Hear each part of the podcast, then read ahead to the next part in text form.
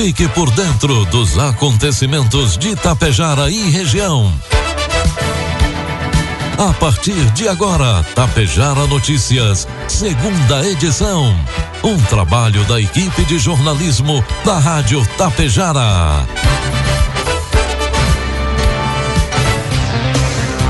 12 horas com 34 minutos e meio, 21 graus de temperatura. Boa tarde. Está no ar aqui pela Tapejara FM 101,5, a segunda edição do Tapejara Notícias nesta sexta-feira, 18 de agosto de 2023. Tempo encoberto em Tapejara e você confere agora os principais destaques dessa edição. Homem morre após choque elétrico em acidente de trabalho em Tapejara. Santa Cecília do Sul mobilizada para o asfaltamento até a BR 285. Obras do novo presídio de Passo Fundo devem começar em dezembro de 2026. E o Hospital Santo Antônio Tapejara fala sobre projetos e ações em programação da Rádio Tapejara. Tapejara Notícias, segunda edição, oferecimento Cotapel. Tem novidades no programa de pontos Cotapel. Além de somar pontos na compra de insumos, a partir desta safra de inverno, a campanha irá contabilizar pontos para entrega de grãos das quatro culturas que trabalhamos: soja, trigo, milho e cevada. A cada saca entregue em uma de nossas unidades, o produtor soma um ponto. São mais de 90 opções de prêmios incríveis te esperando. Então, vem logo deixar seus grãos, somar pontos e trocar por televisões, celulares, ar-condicionado e muito mais. Para mais informações, entre em contato com a unidade Cotapel mais perto de você. Cotapel, ao lado de quem produz. Produtos agrícolas. 12 com 36, cotação dos produtos agrícolas, preços praticados pela Cotapel nesta sexta-feira: soja R$ reais, milho R$ reais, trigo PH 78 ou mais R$ reais. A semeadura de milho está em fase inicial no Rio Grande do Sul. Os produtores realizam os trabalhos de preparo das áreas para o plantio. De acordo com o informativo conjuntural divulgado nesta quinta-feira pela Emater, em algumas localidades, após praticamente 15 dias sem chuvas, com temperaturas elevadas e falta de umidade na camada superficial do solo, há necessidade de precipitações nos próximos dias para garantir o bom estande de plantas. Os baixos preços do grão fizeram com que diversos produtores do município optassem pelo plantio de trigo e soja, em detrimento do milho de alguns produtores devem realizar a semeadura no início de setembro, visando melhores condições de temperatura e de solo para a emergência mais rápida das lavouras. Nas áreas já implantadas, observa-se adequada a formação de estande de plantas.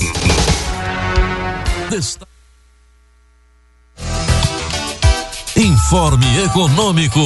12 horas com 37 minutos, trazendo informações e cotações do mercado econômico. Neste momento na Bolsa de Valores, dólar comercial cotado a quatro reais com noventa e nove centavos, dólar turismo cinco com dezoito, euro cinco reais com quarenta e dois centavos. O Conselho Nacional da Previdência Social aprovou na quinta-feira, por 14 votos a 1, redução da taxa máxima de juros cobrada em empréstimos consignados para aposentados e pensionistas do INSS. O teto dos juros passará de 1,97 ao mês para 1,91% no caso do empréstimo consignado convencional com desconto em folha de pagamento. Já o limite de juros para a modalidade do cartão de crédito passará de 2,89 para 2,83%.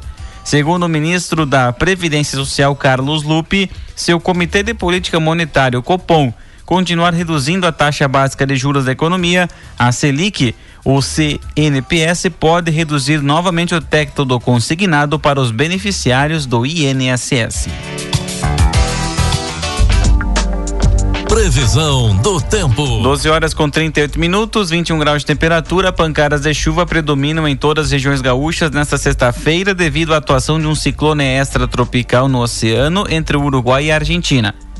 De acordo com a Clima Tempo, existe risco de temporal na campanha sul e fronteira oeste, principalmente durante a primeira metade do dia. Demais áreas, instabilidade de moderada a forte ocorre entre, os, entre, com, entre períodos de céu nublado a partir da tarde. Maiores acumulados, 60 milímetros, ocorrem em cidades como Santana do Livramento, Fronteiro Oeste, Lavras do Sul e Santa Maria na região central e em Bagé e Dom Pedrito na campanha.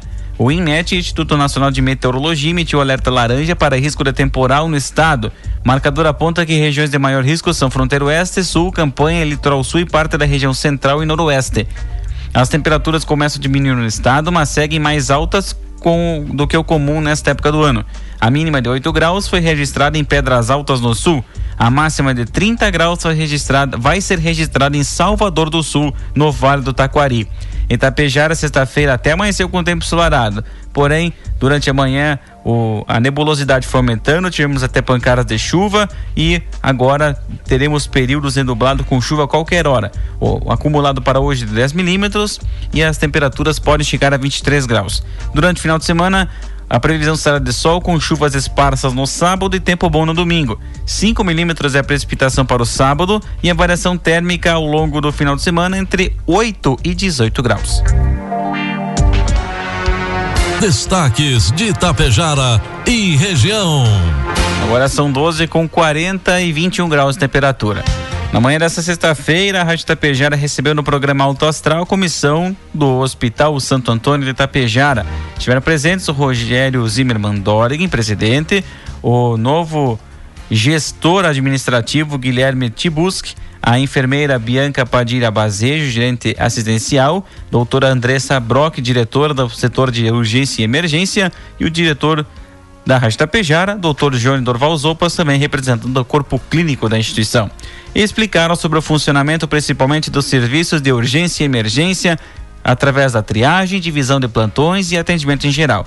Colocaram-se à disposição da comunidade, reiteraram o compromisso com a vida e também estão abertos a ouvir da comunidade através da ouvidoria, que é um espaço no site do hospital.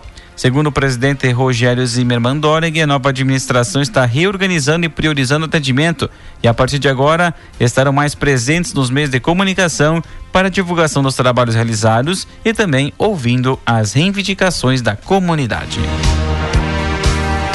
Um homem morreu na tarde de ontem, terça-feira, ao sofrer uma descarga elétrica enquanto realizava trabalhos técnicos em uma residência na rua Valdo Nunes Vieira, aqui em Itapejara.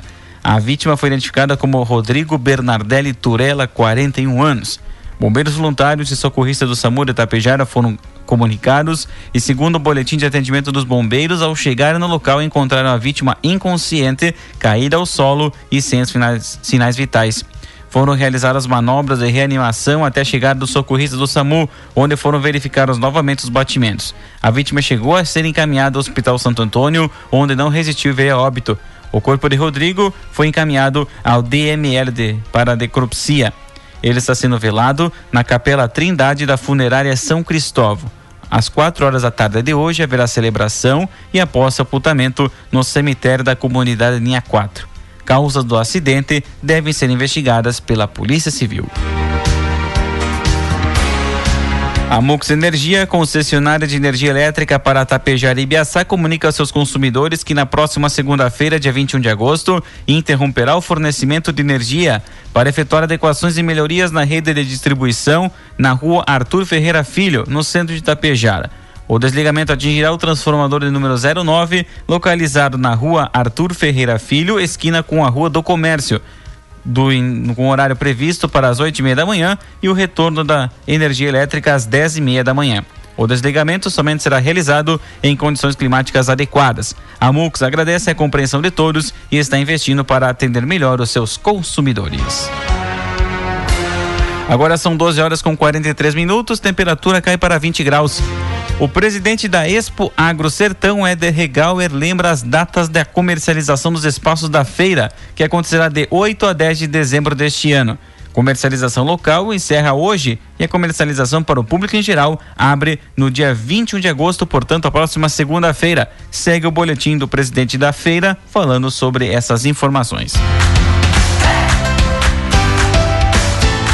E seguem os preparativos para a Expo Agro Sertão Fenascer 2023. Com expectativa, a comissão organizadora está empenhada na realização do evento que acontece de 8 a 10 de dezembro, dentro das comemorações dos 60 anos de Sertão. Agronegócio, indústria, comércio, tecnologias, inovação e entretenimento serão demonstrados na feira, com esforço que vem da união de diversos segmentos da sociedade sertanense. De acordo com o presidente da Associação Empresarial Sertanense, Éder Regauer, mais de 100 expositores são esperados. É com grande satisfação que nós da comissão organizadora estamos anunciando a Expo Agro Sertão Fenascer 2023, que será nos dias 8, 9 e 10 de dezembro.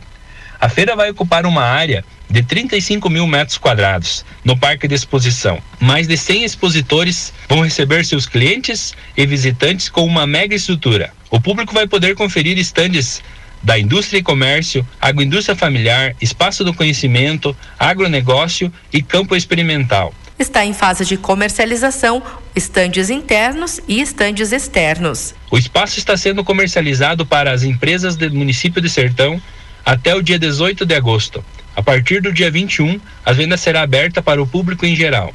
Também há a possibilidade de se tornar um apoiador desse evento, aderindo a um plano de patrocínio. A feira também vai contar com um show nacional de César Menotti e Fabiano. Além disso, a feira vai também contar com uma arena de shows e praça de alimentação. Oferecer shows como César Menotti e Fabiano, Serginho Moá, Adson e Alana e César Oliveira e Rogério Melo.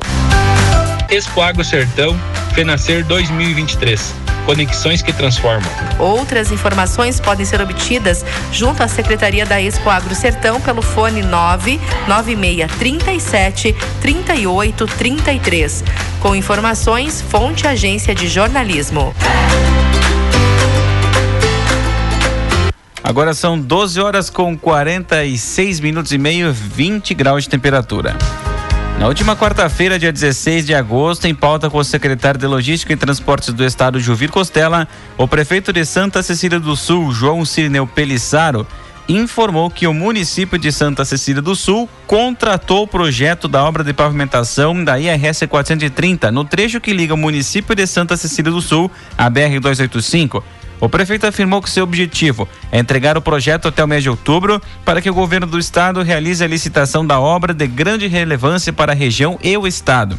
Na próxima semana, o prefeito João estará em Brasília junto com a bancada gaúcha com o propósito de captar recursos para a realização da ligação asfáltica que liga a região norte com os campos de cima da serra, Serra Gaúcha e a capital, As obras do novo presídio masculino de Passo Fundo agora têm um prazo para começar: 31 de dezembro de 2026. A data foi estabelecida no projeto de lei 139 de 2023, de autoria do Poder Executivo de Passo Fundo. O texto chegou à Câmara de Vereadores na última semana e solicita a renovação da concessão da área pública ao Estado do Rio Grande do Sul. Segundo o projeto, a renovação é necessária para atender aos projetos e prazos de elaboração e aprovação dos estudos técnicos preliminares. Projetos arquitetônicos e de engenharia da Secretaria Nacional de Políticas Penais, a Senapem, além dos licenciamentos ambiental e licitatório para o início da execução da obra. Com a alteração proposta, o prazo para dar início à construção se prorrogará até 31 de dezembro de 2026, diz o texto, que foi encaminhado para análise da presidência da Câmara de Passo Fundo nesta sexta-feira. A construção da nova casa prisional, com 800 vagas, foi confirmada no final de julho pelo secretário estadual de Sistemas Penal e Socioeducativo, Luiz Henrique Viana.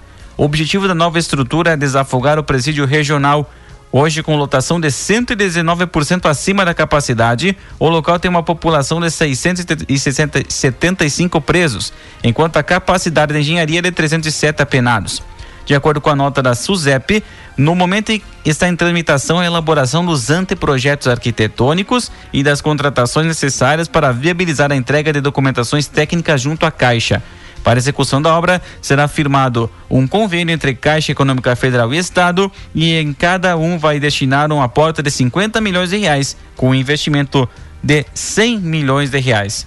O, o anúncio do novo presídio também veio acompanhado da informação de que a cadeia pública feminina de Passo Fundo não sairá do papel. A obra será executada no terreno destinado à nova casa prisional. A construção ficou parada por 13 anos antes do início da suspensão. Conforme Luiz Henrique Viana, o projeto foi interrompido em razão da baixa demanda.